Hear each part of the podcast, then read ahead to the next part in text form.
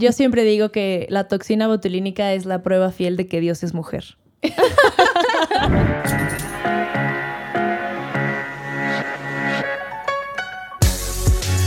Bienvenidos una vez más a otro capítulo del panel de Los Honeys Podcast. Y hoy tenemos una invitada muy especial, es la doctora Natania muy especial, diría yo. ¿Cómo está? ¿Cómo se siente? Muy bien, muchísimas gracias por invitarme. Estoy súper contenta de estar con ustedes. Ay, qué placer tenerla acá, de verdad. nuestra primera invitada. Sí, sí, sí. Acabamos de romper el hielo con nuestra primera invitada. Así que ya rompemos una brecha. Hoy vamos a hablar de un tema muy, muy interesante, ya que la doctora Natania Cárdenas es médico estético, ¿verdad? Así es y tiene su clínica, que mejor dígala usted, que yo pronuncia mejor que en que yo. La, la clínica se llama The Youth Conspiracy o traduce en criollo la conspiración de la juventud. Exactamente, es una clínica boutique especializada en tratamientos médicos no quirúrgicos para hombres y mujeres. Así es. Así que ah, la doctora conspira para que te veas más joven. Sí, que lo hace y bueno, queremos mencionar que nosotros la conocemos porque justamente nos hemos hecho algunos tratamientos con ella y estamos muy felices, tanto así que la invitamos. Ay, muchísimas gracias. Queremos hacer como, yo, yo quería comenzar diciendo que por ahí se escuchan muchas cosas raras, problemáticas, difíciles de las cosas, de las personas que se hacen tratamientos estéticos y justamente por el nivel de la doctora, estamos tan enamorados con su trabajo que teníamos que invitarla al podcast. Porque de verdad cuando uno consigue un trabajo tan bueno, uno tiene que hablar bien de él con todo el mundo. Sí, sí, sí. Y yo creo que nos va a sacar de la ignorancia de muchas cosas. Porque este, eso conversábamos Ken y yo, que vemos que hay mucha desinformación, mitos, inseguridades, eh, bueno, noticias falsas al respecto, dudas. Y bueno, hoy queremos hablar un poquito de los procedimientos que tiene de rejuvenecimiento, de fillers, botox, liquid face lift. Quiero, quiero saber qué es eso por allí. Eh, rinomodelación, que son solamente algunos de los servicios, ¿no? Así es. Entonces, este, nosotros tenemos aquí unas preguntitas que las formulamos como pensando en las preguntas que podrían tener otras personas. Claro. Y la doctora sabe muchísimo, nos encanta que siempre tiene un argumento eh, a cada pregunta, porque Ken pregunta demasiado, ¿verdad? ¿Se ha dado cuenta? Sí, Ken pregunta muchísimo. Es preguntón. Sí, mucho. ¿Quiere preguntar usted la primera? Pero es que ya con preguntón y pregunto la primera, bueno, ah. sí, sí, sí, pero, pero, no importa, ya tengo buena fama de eso. Ok, voy a, la primera pregunta sería, quisiéramos saber en realidad cuántos años de experiencia tiene, para que nos cuente un poquito más de usted, para darle un, un digamos que un status quo a las personas que nos están viendo y escuchando, y que se enteren un poquito de, su, experiencia, cuál es su visión como y profesional. Su visión. Pero principalmente, digamos que háblenos un poquito de usted. ¿Cuántos años de experiencia? ¿Dónde estudió? Todo eso. Bueno, eh, en, en, total tengo 15 años, desde, obviamente desde que inició la carrera. Hice siete años de medicina general y eh, cirugía general. Y cuando terminé la carrera, eh, pues es muy chistoso porque yo quería ser ginecóloga. Oh, ese, era, ese era mi, pues, o sea, mi tirada. Pero cuando salí de la carrera, eh, empezando a buscar trabajo en lo que entraba a hacer el examen de residencia, mi papá me dijo, mamacita, o sea, ya, siete años manteniéndote es demasiado, busca trabajo mientras. Y claro, o sea, con justa razón, ¿no? Siete años es muchísimo tiempo. Claro. Bajo el ala de tus papás. Y bueno, total, buscando trabajo sin querer encontrar, encontré un trabajo con un cirujano plástico facial que es súper reconocido a nivel mundial y en México porque fue uno de los precursores. Eh, bueno, en México, de los tratamientos de rejuvenecimiento facial y tratamientos no quirúrgicos, o sea, fue de los que trajo la depilación láser a mm, México y muchas cosas, ¿no? Y pues bueno, yo trabajé muchos años con él. Eh, bueno, un año primero. Y ya que yo me iba para hacer el examen nacional de residencia, me dijo, no, o sea, si tú fueras mi hija, yo te diría que te dedicaras a esto. La mm. medicina estética y los procedimientos no quirúrgicos tienen un futuro impresionante. y yo, pues, obviamente en ese entonces no lo veía, ¿no? Porque, pues, eh, o sea, en realidad es una especialidad bastante nueva. Es, un área de la medicina. Dentro de todo. Bebé. Y bueno, Total que me enamoré de él, o sea, de su forma, de, su visión, de, su forma de ver la belleza, de su ética profesional. Y pues me quedé ahí y fui su mano derecha durante muchísimos años.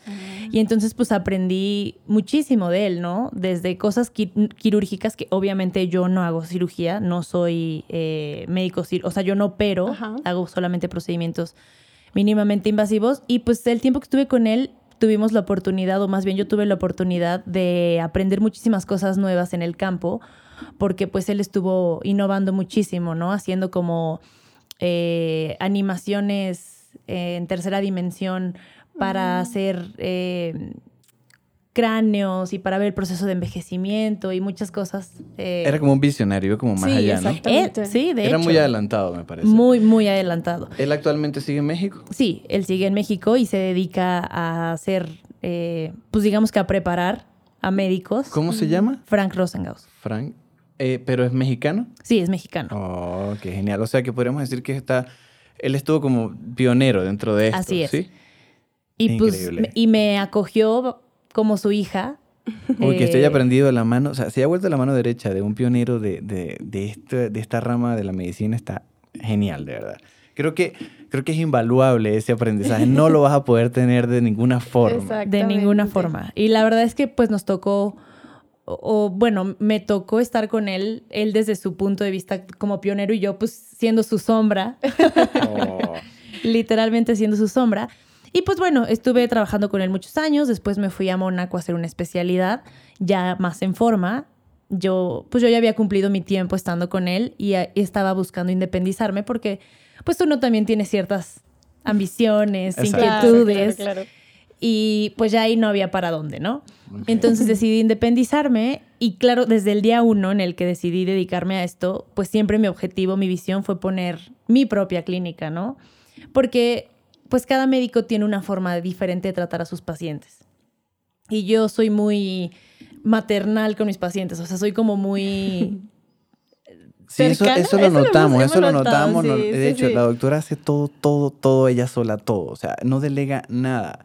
No sé, a veces pensamos, doctora, a ese paso que va creciendo, que le va yendo también, no sé cómo va a ser. Sí, Porque nosotros decimos, ya no va a dar. Decimos, eh, ¿cómo. ¿cómo delegar un trabajo tan delicado? ¿no? Me imagino con la mano, o sea, eh, es que esto es eh, un break, es que nosotros conocimos a la, doctora por redes sociales y ella comentó algo que me marcó, que hecho se lo dije cuando la conocí, y fue que ella dijo que cualquier persona puede comprar el Botox y lo que tú quieras químico, pero la cosa es la mano de quien te la pone. Entonces eso me, me marcó y dije, sí, es verdad, o sea, yo podría comprar lo que ella tiene allí. ¿Qué sirve? O sea, yo podría pues matar a alguien, o sea, hacerle algo horrible, ¿no?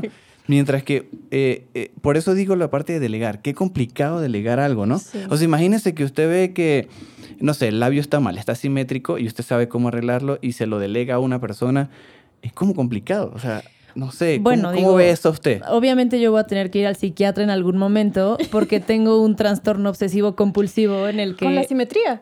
Y con el hacer todo yo. Ah, o sea, con ok, que soy muy perfeccionista. Con delegar, ¿verdad?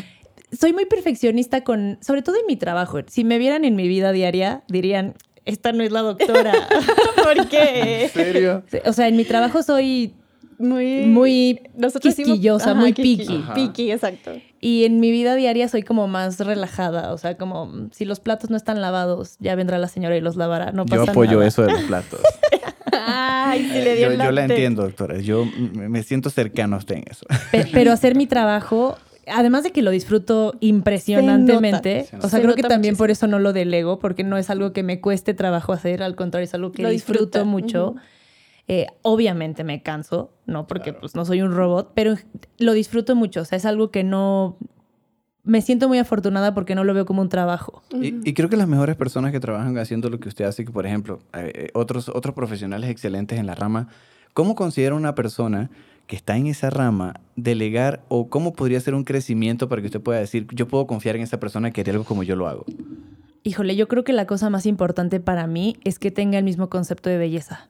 Y justamente eso le quería preguntar, ¿cuál es su visión? Y creo que viene muy ligado a eso que va a comentar, ¿verdad? O sea, digo, ustedes y seguramente todos los que lo siguen eh, están interesados en, particularmente en el caso de Mariana, pues en el te- tema de belleza, en el tema de verse bien, de saber maquillaje, todas estas cosas. Entonces, la línea es muy delgada entre mantenernos con sanidad mental y volvernos locos y querernos echar 18 mil filtros y ser otra persona completamente diferente, que pues es muy triste, pero ahorita es algo. Justamente De eso queremos hacer un apartado especial porque queremos de verdad llamar la atención de muchas personas que nos estén viendo porque es muy delicado esto. Eh, es, es delicadísimo. O sea, por ejemplo, eh, yo tengo una amiga que es cirujana plástica y siempre me ve y me dice, es que déjame quitarte las bolsas de bichat. Estás muy cachetona. Y yo sé que estoy cachetona, o sea, yo me veo al espejo, yo me dedico al tema de belleza. Pero también es algo, o sea, es, soy yo. ¿Hasta qué punto ¿no? llegar, verdad? Eh, o sea, estoy totalmente de acuerdo en hacer ciertos cambios, en hacer ciertas modificaciones que te hagan sentir más cómodo, que te hagan sentir más seguro. En el caso de ustedes que se dedican, o sea, que tienen una imagen pública, pues ustedes tienen que verse espectacularmente bien, ¿no?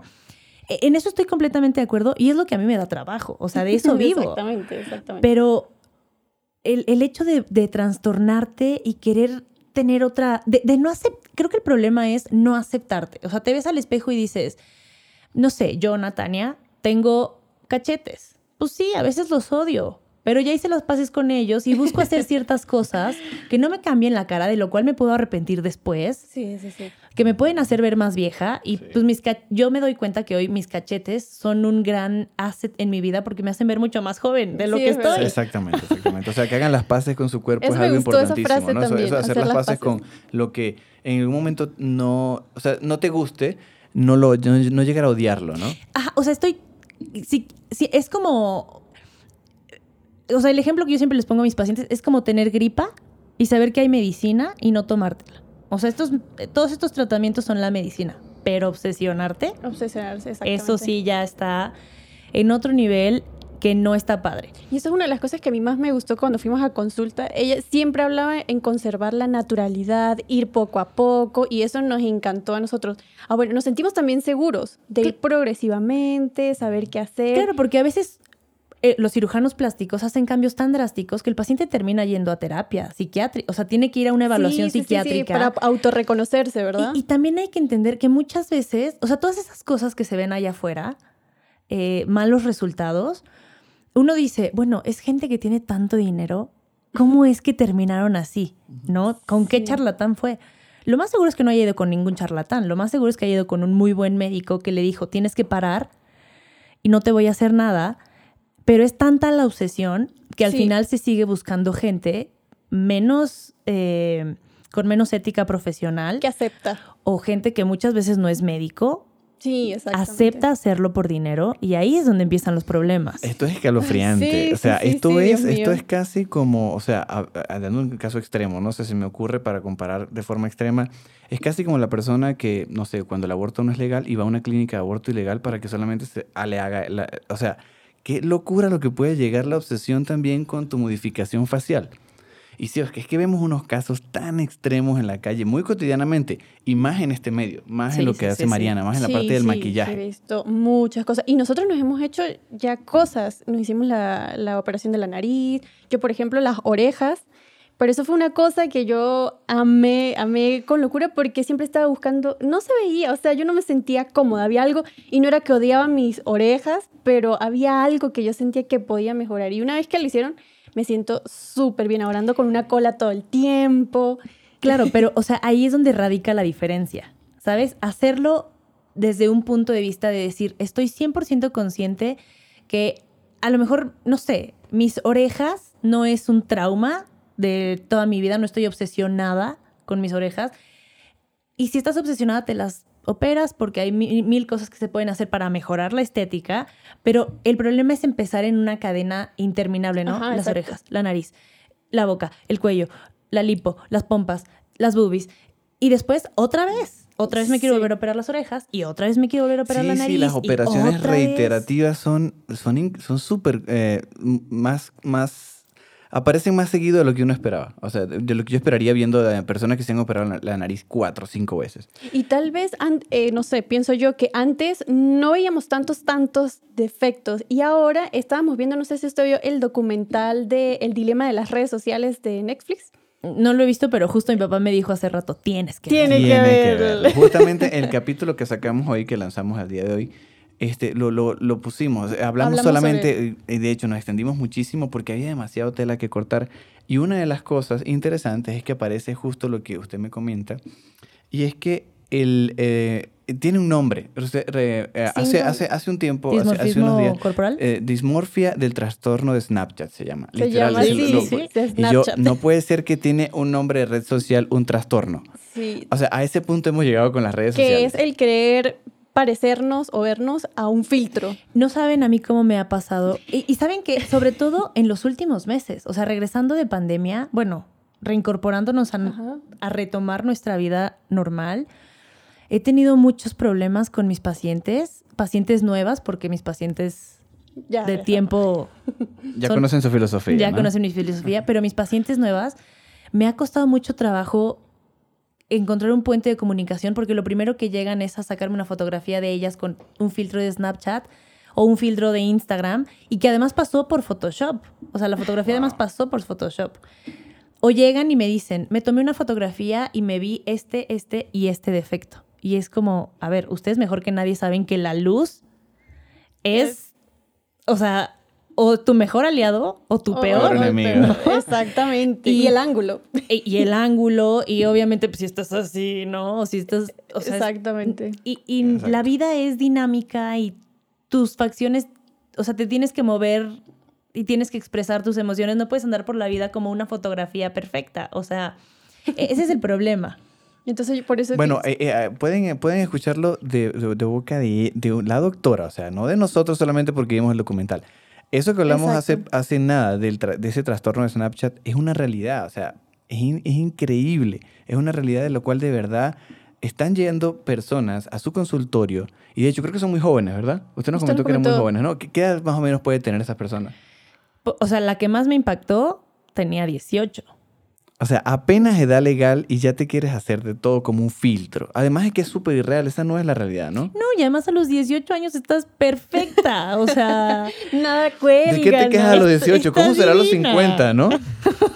Wow, wow. Y a mí me ha pasado algo así muy curioso, pero no me dejo llevar de eso. No sé si a usted le pasa. Se pone un filtro y cuando vuelve a la original, uy, me vi como cosas porque el filtro transforma tantas cosas y cuando vamos a la normal, uno dice, ya vaya, no, por esa soy yo. O sea, y hay que saber cómo controlar. pero sí, como que algo nos hace al momento de vernos con filtro y volver a, a vernos normal. Bueno, no sé, a lo mejor yo. Yo estoy tan acostumbrada a verme diario que cuando me veo con filtro me siento súper rara. O sea, yo soy una persona que le tengo bastante miedo a las cirugías porque no sé si me... O sea, mi problema es no reconocerme después. ¿Sabes? Como hacerme un cambio tan drástico que después no me reconozca y, Y, ya que no hay, vuelta atrás. ya no hay vuelta atrás, ¿no? Yo la entiendo de un punto de vista porque yo, yo tenía la nariz muy prominente en la parte media y de verdad era muy importante para mí arreglármelo. O sea, como Mariana lo de las orejas eh, era para mí la nariz. Y además de eso tenía un problema gravísimo de respiración. Eso obviamente lo amo. O sea, eso, eso lo Eso amaré de fue lo por vida y me cambió la vida. O sea, ahorita casi no tengo dolores de cabeza, eh, vivo mejor. eh, de verdad que lo amo. Pero el hecho de, de lo de la nariz, el cambio, sí me costó reconocerme. O sea, no me imagino una persona, y digamos que fue solamente aplanar algo, ¿no? No fue como que me super modificaron. Pero imagínese, de verdad, no sé, un, un ajuste de papada con cachetes, con nariz y labios. O sea, ya es como, wow. Y que una, algo que me da curiosidad cuando dice usted que hay personas que tienen que ir a tratamiento psicológico, que, o sea, ¿por qué, qué- qué alega esa persona? Mira, me siento mal, ya no me siento yo, quiero volver atrás. ¿Qué tipo de trastornos causan esa persona en su mente? O sea, cuando siente que se cambió mucho.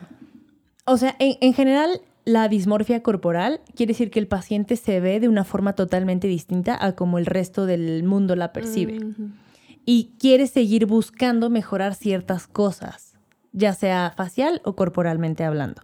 Pero esa persona no se reconoce o no se, no se ve a sí misma de una forma estética, como la anorexia y la bulimia.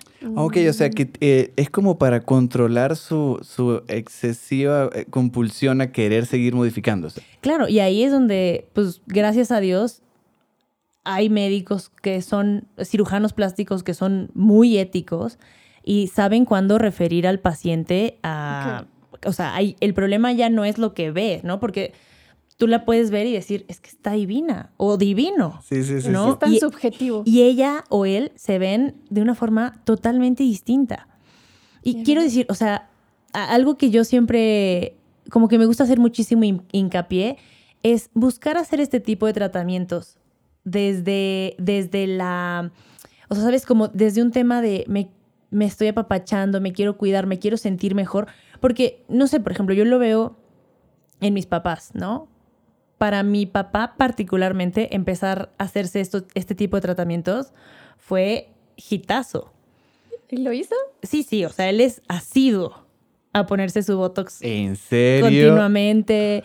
Y, y él, Los hombres también lo hacen. y él va por la calle y me dice, es que me dice el otro día, ya no me pongas más, ya no me pongas más, porque el otro día estaba en la fila de, de la tercera edad y me la hicieron de jamón. O sea, me estaban diciendo que me saliera de la fila de la tercera edad porque No, no soy de la tercera edad. Y yo saqué muy orgulloso mi tarjeta de la tercera edad. ¡Guau! ¿Qué- ¿Y quién diría, no? O Pero, sea, o sea, y, y mi papá tiene una hija chiquita, bueno, tiene 14 años, entonces para él es súper importante verse, además sentir, o sea, ver, verse como se siente, porque es súper deportista, está Mm, súper sano, hace un montón de ejercicio, pero empezarse a hacer estos detallitos hizo que, o sea, ¿sabes? Como que potenciara. potenciar esta confianza y se sintiera muchísimo más cómodo. Yo lo entiendo perfectamente. A mí me pasó muchísimo. Eh, bueno, un tratamiento que en lo personal me hice con la doctora fue las ojeras y mejoró muchísimo. O sea, a mí me incomodaba verme en selfies. Eh, O los La parte, videos. en videos, en general, grabaciones mm, la- en, la en las ojeras. O sea, me sentía como un zombie. Yo le comentaba eso cuando me fui a ver con ella, como que nunca hubiera dormido. O sea, desde que nací no dormí. Era increíble. O sea, yo le decía que mi mamá me sacó de la barriga y cuando lo vi, ya tiene ojeras el niño. O sea, de verdad, viene cansado. Así, así me sentía yo, de verdad, desde, desde toda la vida. Y sí me afectaba. O sea, era algo como con lo que ya vivía con eso, pero también me costaba como que, de verdad, sí se puede. sí, eh, mira, eh, hablaban de que si la borra de café, que si toda la parte de... No, que, es, que eso es algo de, la circulación.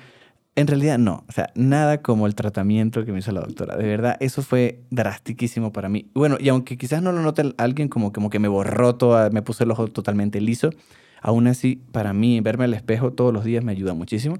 Así que creo que entiendo muy bien a su papá. Y sí, sí ayuda, o sea, sí ayuda con la parte de la autoestima. Yo no estoy diciendo que con esto nos vayamos a los extremos, pero la parte positiva de lo que hace la doctora es, es Sí, increíble. las repercusiones son demasiado positivas. Y, y es justo, o sea, como lo platicábamos contigo, ¿no? Como yo te decía, o sea, no las podemos borrar al 100%. Yo sería una charlatana si te estuviera prometiendo que te las voy a quitar porque son genéticas. Lo acabas de decir. Literal. Te, te sacaron de la pancita de mamá y dijeron, híjole señora, compre unos parches de ojos de una vez porque... Pero hacer algunos ciertos detallitos hacen que te despiertes y digas, wow, o sea, me veo más descansado. Yo sentía que dormí, que dormí por primera vez. A él le provocan hacer ya más historias más espontáneas en el día. Simplemente por ese detalle. le hacen sentir más, más seguro. Pero Sí, tampoco es como que fuera algo que, que estuviera todo el tiempo de. O sea, es una. El problema es cuando llega la obsesión. Exacto, no, o sea, viví problema. 33 años con eso, también lo podía lidiar, pero, pero sí era que yo quisiera mejorar eso. es- Sí, de verdad que es algo que, que las personas que, que como que sí les, les mortifique un poco, no a nivel obsesivo.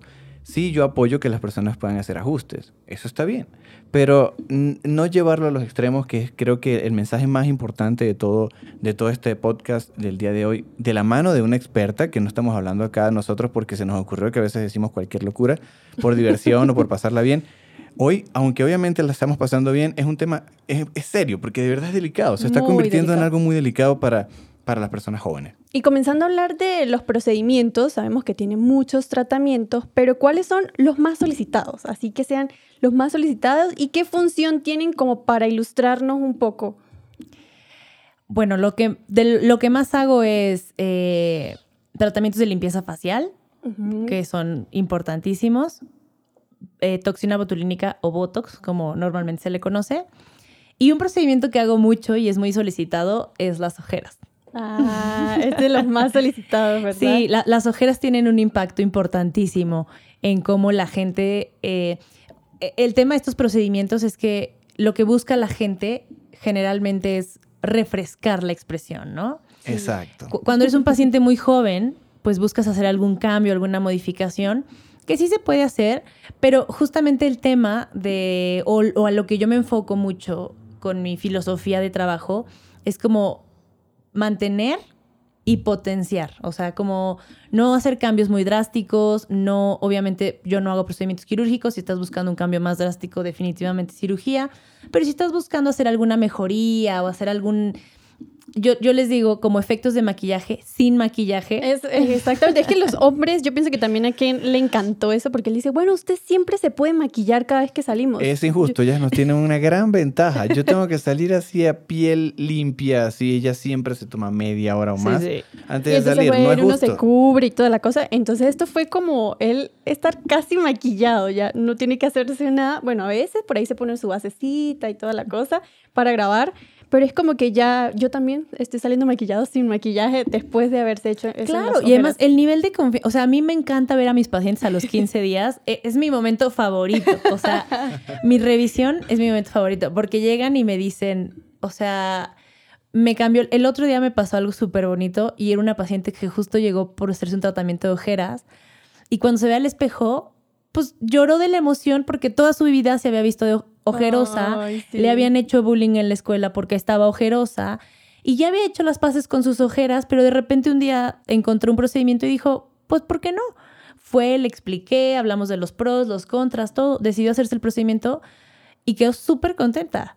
Y, me dice, antes tenía que ponerme tres kilos de corrector y ahorita solo me doy una pasadita. Exacto. es mágico, es mágico. Y eso, por ejemplo, para que la gente comprenda eh, con qué se hace, ¿Cuánto dura? Bueno, el tratamiento de corrección de ojeras eh, se hace con ácido hialurónico. Eh, el ácido hialurónico, para los que no saben, es una molécula de azúcar que está presente en el cuerpo en grandes cantidades, pero con el paso del tiempo pues va perdiendo calidad y cantidad. Entonces lo que se hace es inyectar un producto eh, idéntico al ácido hialurónico que nosotros producimos, solamente que está unido a una especie de pegamento para que dure un poquito más en el cuerpo porque el que nosotros producimos dura aproximadamente 72 horas y el que inyectamos puede llegar a durar hasta 36 meses, dependiendo obviamente muchas, muchos factores. Es un procedimiento muy seguro porque estamos inyectando un producto eh, igual al que el cuerpo produce. Es importante recalcar que es muy seguro si lo haces en manos expertas y con profesionales, porque eh, como yo le decía a Kennedy y a Mariana, el tema de inyectar, pues cualquiera. ¿No? Pero la cosa está... Pero el tema es entender eh, cómo, cuándo, dónde y hasta dónde. Exacto. Y se dieron cuenta que al comienzo ella comentó que tiene más de 15 años en este, el rubro, o sea, no es así nomás, y pasó por medicina. Hay personas que de hecho le estuve comentando que le impactó mucho a la doctora de que hay personas que se inyectan los labios ellos mismos. No sé exactamente con qué, pero le pareció una locura por lo delicado que puede ser. Me dijo que por ahí pasan arterias, venitas, cosas muy delicadas. ¿no? terrible. O sea, los efectos secundarios de estos tratamientos. En manos que no sepan. Eh, devastadores, devastadores, devastadores. Y la gente los ve muy sencillos, ¿no? Porque, digo, por suerte están las redes sociales y también nos han facilitado mucho la vida, pero también, ay, lo hacen un poco complejo. También parece que todo fuera muy fácil, ¿no? también parece que todo fuera muy fácil, ¿no? Y ahora todo el mundo es experto en algo. Sí. sí. Y, la verdad es que, pues, todos los que estamos trabajando día a día en nuestras distintas áreas, el conocimiento cuesta trabajo adquirirlo y mucho sudor. Y la experiencia, exacto. Y por ejemplo, el Botox, que yo pienso que todos lo conocemos como para inmovilizar, pero ¿qué otras funciones, por ejemplo, puede tener? Eh, yo siempre digo que la toxina botulínica es la prueba fiel de que Dios es mujer. Con esa frase, por, favor, ah, tenemos que abrir el, podcast con esa frase. O sea, qué, maravillosa frase. Y yo digo de verdad respecto al Botox y unido al ácido hialurónico que deberían tener un premio Nobel ambos. Bueno, la toxina botulínica es un medicamento que se utiliza en muchísimas especialidades. Eh, se utiliza en oftalmología, en neurología, ginecología, urología, dermatología, medicina estética. En realidad tiene una cantidad de usos que no se pueden imaginar. Y todavía no se conocen todos. O sea, eh. apenas es un medicamento que le falta mucho. Solo se hizo famoso por personas que estaban más arrugaditas que lo usaban. Y ya, eso, eh, gracias a eso. que eso es su esa, única esa es mi, mi, ignorancia del Botox hasta ahora. O sea, hasta hace poco tiempo que conozco a la doctora. De resto era totalmente ignorante de lo que solamente las redes o, o los comerciales. Nos vendían una persona arrugadita con Botox y ya. Ya sé, bueno, yo. A mí me da mucha risa porque luego llegan pacientes y las veo y les digo, no, pues claro, vamos a poner toxina botulínica.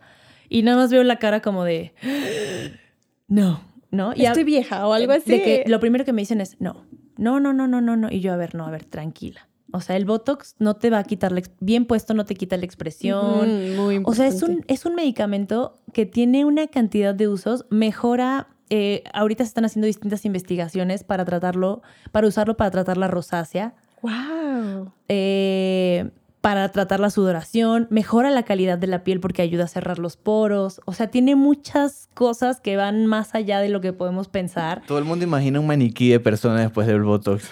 Yo estoy súper botoxeada, o sea, yo tengo hasta de Y- y- todos lados. Y tiene expresiones. La doctora tiene tiene expresiones expresiones, normales.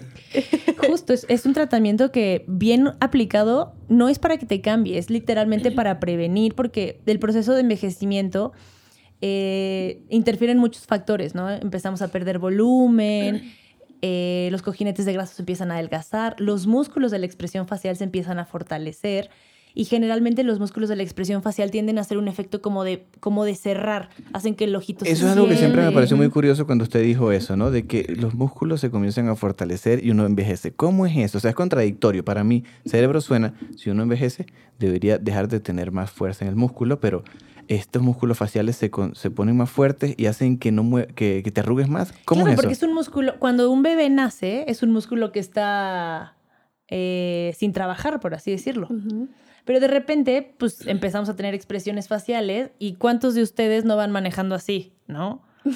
O, o están en el celular o viendo la película así, que con el ceño súper ultra fruncido. A él le pasa mucho. Mucho. Y, y son expresiones que ya están, o sea, que ves a la gente y dices, ¿este está enojado? O, y ya es una expresión que parece que la tiene tatuada.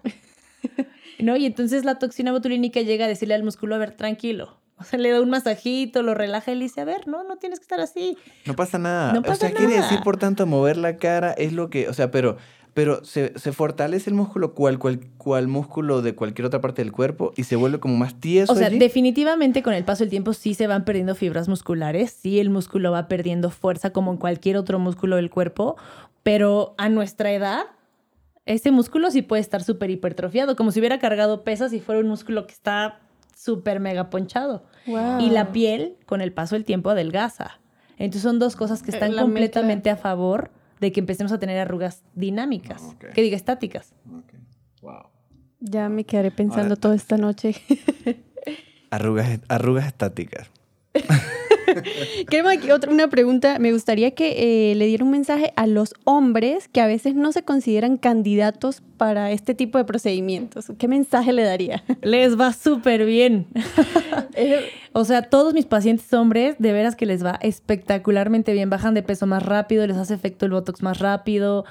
O sea, no, de veras es un tratamiento. Son tratamientos súper lindos para hombres y mujeres. Es un son procedimientos que definitivamente no son exclusivos de ningún sexo. Eh, cualquier persona que se quiera eh, que, que se quiera dar un apapacho y sentirse y verse mejor, definitivamente son para, para todos. A mí me pasa mucho con mis pacientes hombres que vienen a buscarme cuando quieren buscar un aumento o un cambio de trabajo.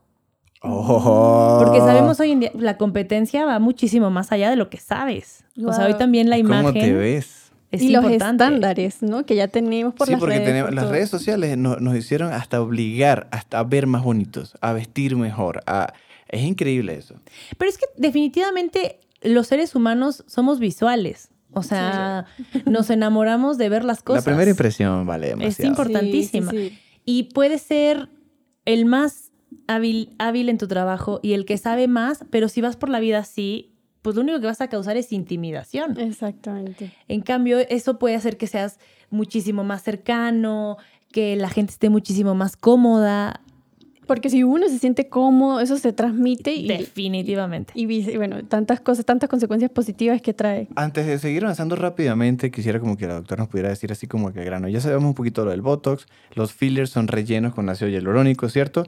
Otra cosa es, el- es el liquid facelift. Me da curiosidad, ¿a qué se refiere eso? Levantamiento de cara líquido, es lo que traduce, ¿no? Es eh, un tratamiento de rejuvenecimiento facial con ácido hialurónico y toxina botulínica. Estamos hablando como un procedimiento muy Ah. global en pacientes, obviamente, eh, pues de más de 45 años que quieren buscar hacer un procedimiento de rejuvenecimiento. Eh, con, los, con los productos eh, que contamos hoy en día podemos hacer lifting y tracción, o sea, sí podemos reposicionar nuevamente el volumen y traccionar ciertas... Sin nada de, de hilos ¿No? ni nada, ¿no? Es que eso es magia.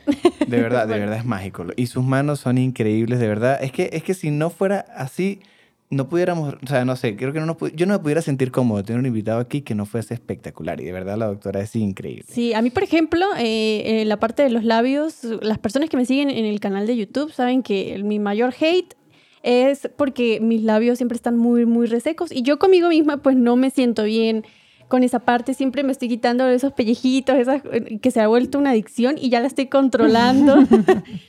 y, y yo estaba muy nerviosa porque me decían que esa parte de los labios duele mucho y sí duele, sí duele, pero es soportable. O sea, y yo creo que, bueno, cuando uno está con las ganas de que modifiquen esa parte, tener más hidratación, pues uno soporta ahí el asunto, pero de verdad tiene una mano súper suavecita y eso no, nos encanta. Los dos nos sentimos A- Agregando apapachados. algo que a las personas les puede interesar, ¿qué tal lo de las ojeras? A mi experiencia, si el grano no es prácticamente doloroso. Es increíble que sea casi cerca del ojo y tú dices, me van a matar acá el dolor.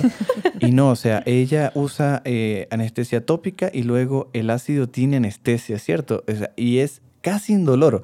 Creo que es más doloroso una limpieza dental que eso. Imagínense. Sí, sí. Y, y otra Bueno. cosa que, para terminar de esos, de esos otros detalles que, que queríamos preguntar, la parte de la rinorremodelación que le puede dar curiosidad a las personas. O sea, ¿cómo podríamos, cómo modelaría un poco la parte de la, de la nariz? ¿Y cuánto eso? dura? Y cu- exacto. Bueno, es, eh, siempre es importante fijar las expectativas del resultado del procedimiento, particularmente en la zona de la nariz. Todos sabemos que eh, pues la rinomodelación, bueno, la cirugía de nariz es el procedimiento más solicitado a nivel mundial. O sea, es el número uno lo que la gente busca más. Porque la nariz, pues, es un líder de belleza en el rostro. O sea, Total. es- Yo diría que la nariz es la cara. Sí, Sí, sí, sí. La nariz es un líder de belleza. Entonces, eh, es importante mencionar que la- los tratamientos de rinomodelación sin cirugía eh, son procedimientos que mejoran el perfil, pero no el ancho de la nariz. Pueden dar un aspecto visual o un efecto visual de que la nariz está un poco más estrecha, pero no es Mm. real. O sea, es Y un es efecto como más visual. paradita en la punta. Es más que todo para personas que tienen como la punta un poco caída. La punta un poco caída, que tiene un poquito de jiba. Eh, hay ciertos casos que son muy específicos que hay que valorar eh, para ver quién es candidato y quién no, pero sí es importante fijar las expectativas porque si estás buscando hacer un cambio, por, a lo mejor en el ancho de tu nariz, como tú decías, ¿no? Pues yo tenía muy ancho aquí, cirugía. Además había un tema funcional también. Claro, Sí, claro. ¿Y eso, eso qué? ¿Y cómo funciona? ¿Es ácido hialurónico? ácido hialurónico, eh, que literalmente se utiliza como si fueran cartílagos de cirugía para dar un poquito de soporte en ciertas áreas, para dar proyección en otras, eh, para corregir ciertas asimetrías en la nariz y darle un efecto eh, de mayor proyección de luz, como cuando nos ponemos el, el iluminador en la nariz para que se vea una línea muchísimo más estrecha y un poco más de sombra lateral para hacer un efecto de que la nariz está más chiquita. Y creo que en resumen hablemos como de los tiempos, que creo que todos nos preocupa eso. Por ejemplo, yo cuando este, estaba con- conociendo, la, digamos que su red social y todo al comienzo, pues quería saber cuánto duraría, ¿no? Porque uno siempre dice, ok, inversión, dinero, tiempo. Ajá. Por ejemplo, para, para las ojeras me dijo que duraba hasta casi tres años, ¿no? Sí. Ok, vamos a considerar que es el, el caso ideal, tres años. Para labios, Eh, los labios es el que menos dura y pues sí, entre 9 y 18 meses. por asuntos de movimiento, ¿no? Sí. Eh, y, y la nariz, por ejemplo, eso me causa mucha curiosidad. Eh, la nariz, pues en mi experiencia propia, sí, como igual tres años.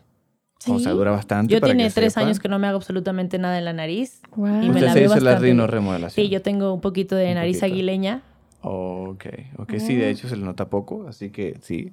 Y, y tiene ya casi tres años. Pero me parece increíble. genial que dure tanto, porque, o sea, es como que, ajá, bueno, estoy perfecto unos mesecitos, poquito si fuera así, ¿no?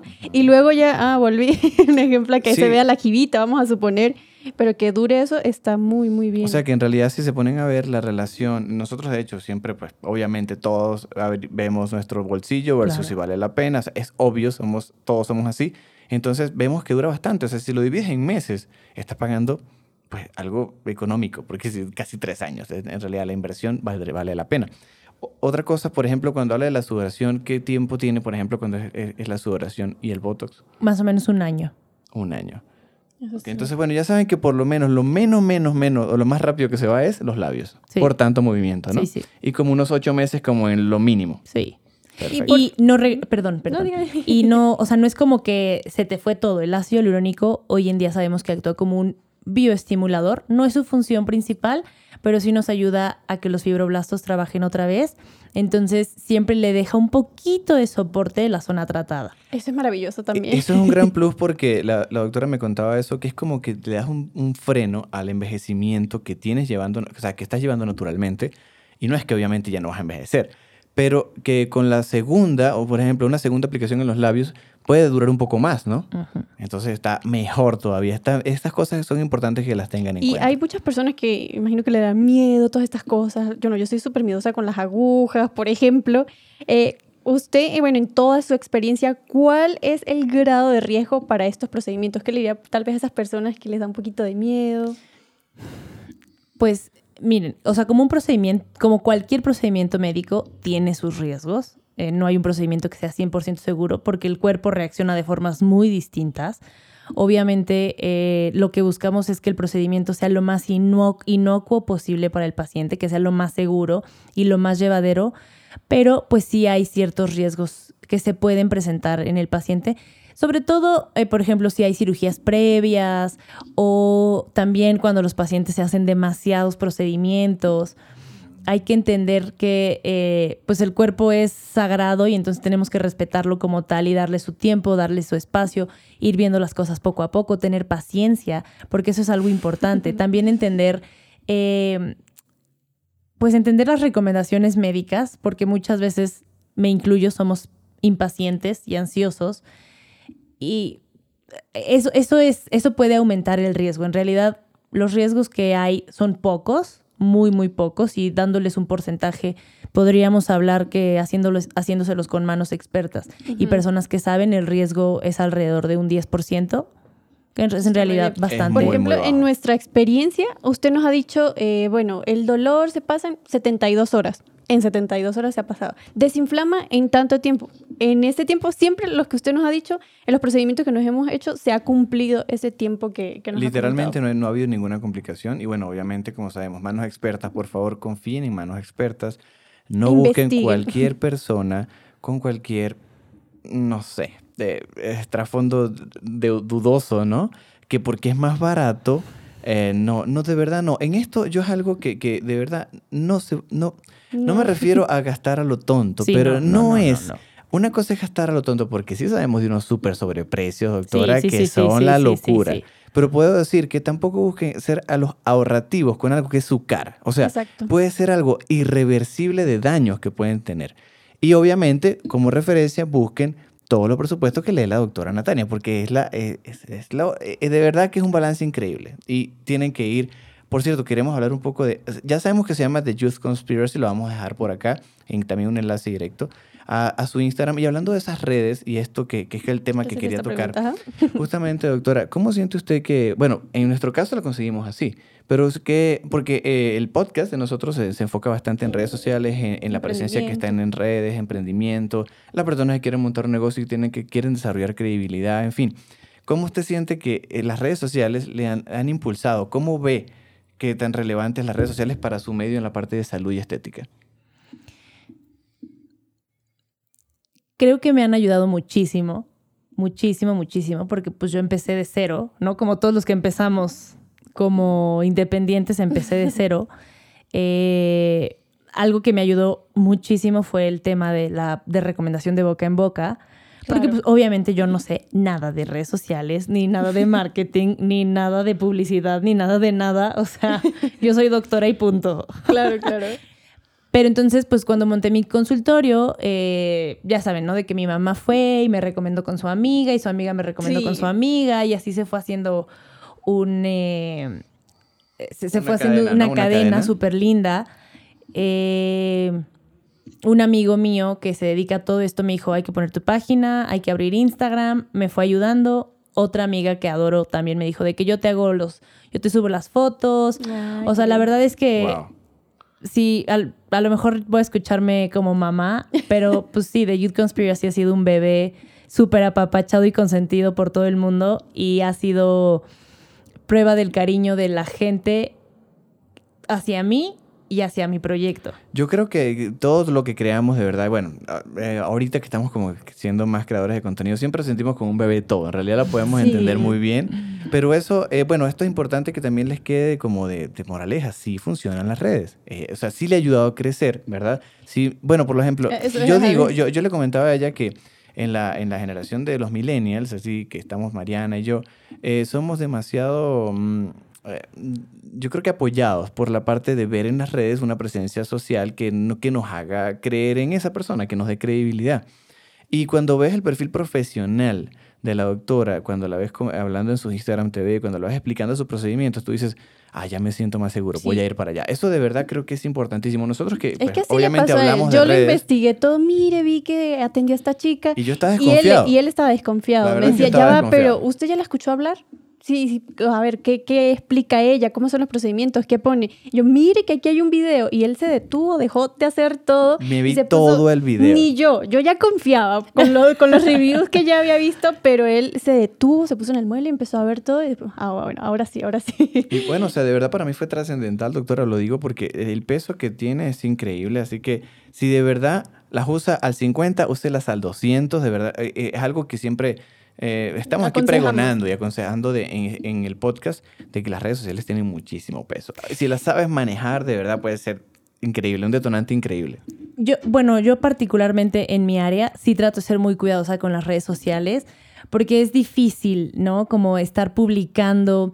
Eh, eh, Es como un arma de doble filo, ¿no? Porque yo quiero que mis pacientes busquen hacerse estos procedimientos desde, desde un, o sea, desde el, no, no desde la carencia, no, no buscando hacerse un procedimiento para llenar algún vacío, sino buscar hacerse algún procedimiento porque estás súper bien contigo, te sientes súper contento o contenta, pero a lo mejor hay algo que te gustaría mejorar, sí puedes, ¿no? Como exacto. la calidad de la piel o empezar a conocer un poquito más cómo cuidarte el rostro, las, ¿sabes? Pero no, no desde un tema obsesivo. Y las redes sociales en Pues algún sí. punto pueden volverse obsesivas. O sea, Sí, estar sí, como... Pero yo sí, yo sí he leído mucho las publicaciones y siempre el enfoque que le dan es hacia eso, la naturalidad y eso me encanta. Yo, por ejemplo, sí me tomo el tiempo de leer los posts, las historias y siempre están como instruyendo. Si no dice algo cruel, así como si te sientes feo, ven y aquí te arreglamos. No, o sea, tampoco así. No. Ella de verdad busca ese equilibrio. Es muy ético, es muy sí, sí, ético. No, no, y definitivamente, o sea, yo,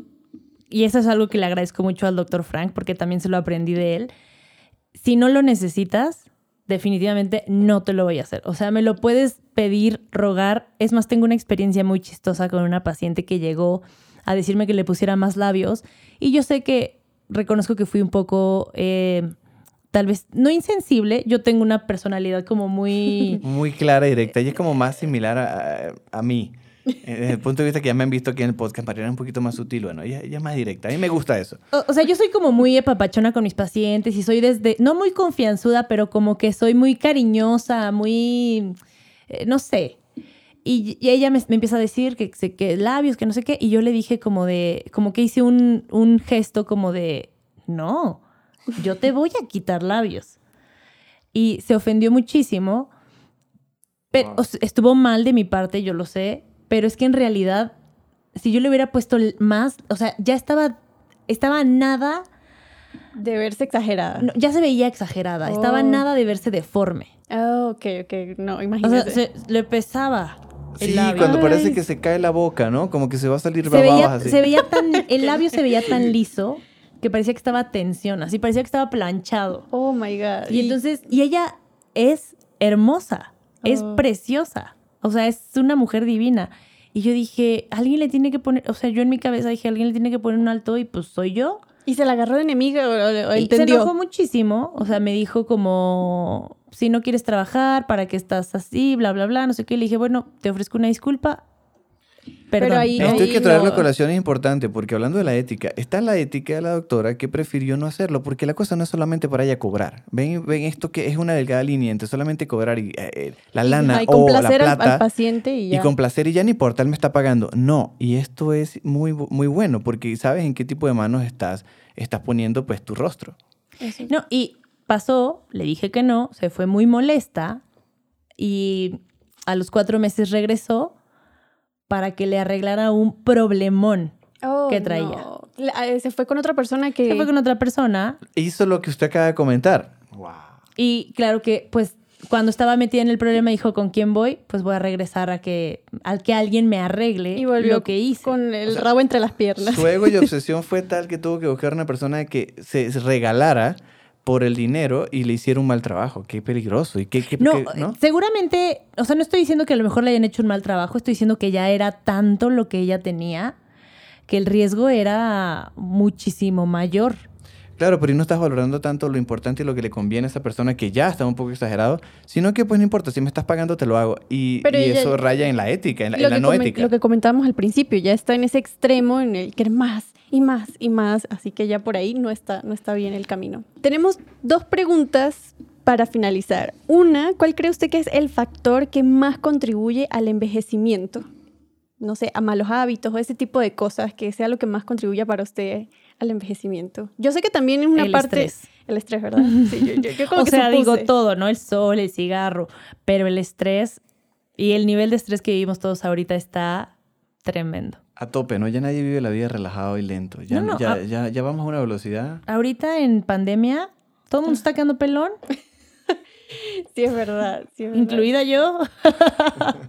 Y eh, otra pregunta sería, ¿qué hábitos nos aconseja para prevenir el envejecimiento? Además de los tratamientos, hábitos que podamos hacer en casa. Bueno, definitivamente y como disco rayado, el protector solar, básico.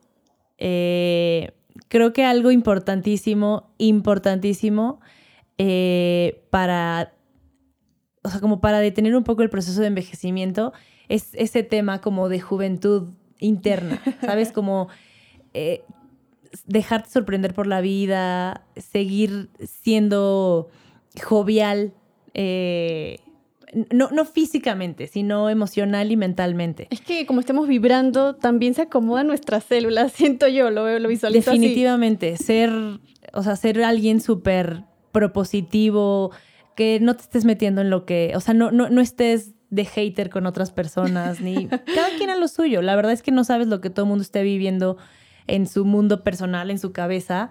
Claro. Y ese tipo de cosas definitivamente te hacen ver más joven. O sea, la gente buena onda siempre se ve más joven.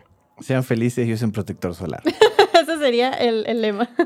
Gracias de verdad, doctora, por estar acá. Gracias por su tiempo, por dedicarnos a este espacio, porque... Por se- su buena vibra, por- siempre. sí, o sea, es, es- genial de verdad compartir con ella. Y bueno, como la conocieron acá, que pudieron estar un poco más de tiempo, porque ella de verdad no quería salir en video, pero la convencimos y está acá en el podcast. Creo que también ayuda mucho porque como el podcast no es algo como que tan inmediato, no es un tutorial, no es algo así como que va al grano. Eh, también pues creo que se presta como un espacio para conocerla mejor.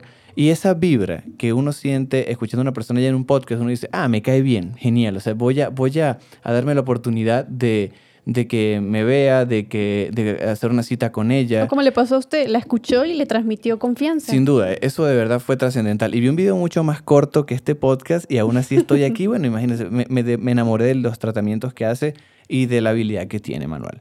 Así que ¿Cómo con se esto- sintió? ¿Cómo se sintió? Ay, muchísimas gracias por invitarme. La pasé padrísimo. Ah, o sea, de que, de que ya se va tanto. Sí, fueron como 15 minutos. El tiempo pasa así, Sí. así. No, muchas gracias por aceptar No, nuestra hombre, invitación, de verdad. Muchísimas gracias porque creo que sí es importante hablar de esto. Cada vez son tratamientos que la gente busca más. Cada Sí. vez hay más información, por suerte. Y pues nada, yo lo único que puedo dejarles a sus us- ¿Criterios? a- no, a, A a los- nuestros a suscriptores. las personas que a los las personas escuchan, que nos están escuchando, Es que, que Es- están muy ligadas a esto, porque las que hay muchas, muchas maquilladoras que ven este podcast, porque hablamos también de ese tema aquí, entonces está muy ligado, me parece. eh, de hecho, uno del, del- el rating mayor que tenemos es de mujeres. O sea, lo único que podría decirles es, si tienen curiosidad, investiguen, investiguen mucho, Mucho. busquen mucho, no, no, pregunten también es importante. eh, y si buscan hacerse cualquier cosa, lo que sea, o sea, desde el cabello hasta lo que sea, háganlo por, por decisión propia, pero desde un tema de, de seguridad y no de inseguridad. O sea, no tratando de cubrir ciertas inseguridades o hacer algunas cosas. Porque esa no es la... O sea, nunca va a haber llenadero buscando cosas de la forma incorrecta. Exactamente. Simplemente se va a ocultar algo ahí, pero ese vacío va a seguir. Estos tratamientos son preciosos y la verdad es que a mí me hace súper feliz hacerlos cuando veo a mis pacientes, o sea, ya sabes que llegaron a lo mejor sintiéndose cansadas o algo y a los siete días o a los 15 días están súper empoderados y empoderadas. O sea, eso es impresionante. Sí, sí, sí. Y además el, el cariño que se siente con los pacientes es divino, pero buscándolo desde la forma, desde la perspectiva correcta. Exactamente. Es que es súper lindo, eh, no sé, uno le toma mucho cariño porque es como usted el puente a llegar a esa seguridad, a ese positivismo también. Entonces, el, el vínculo es muy bonito. Muchísimas gracias. Gracias a usted. Gracias a usted por estar acá. Y bueno, con esto concluimos el capítulo de hoy.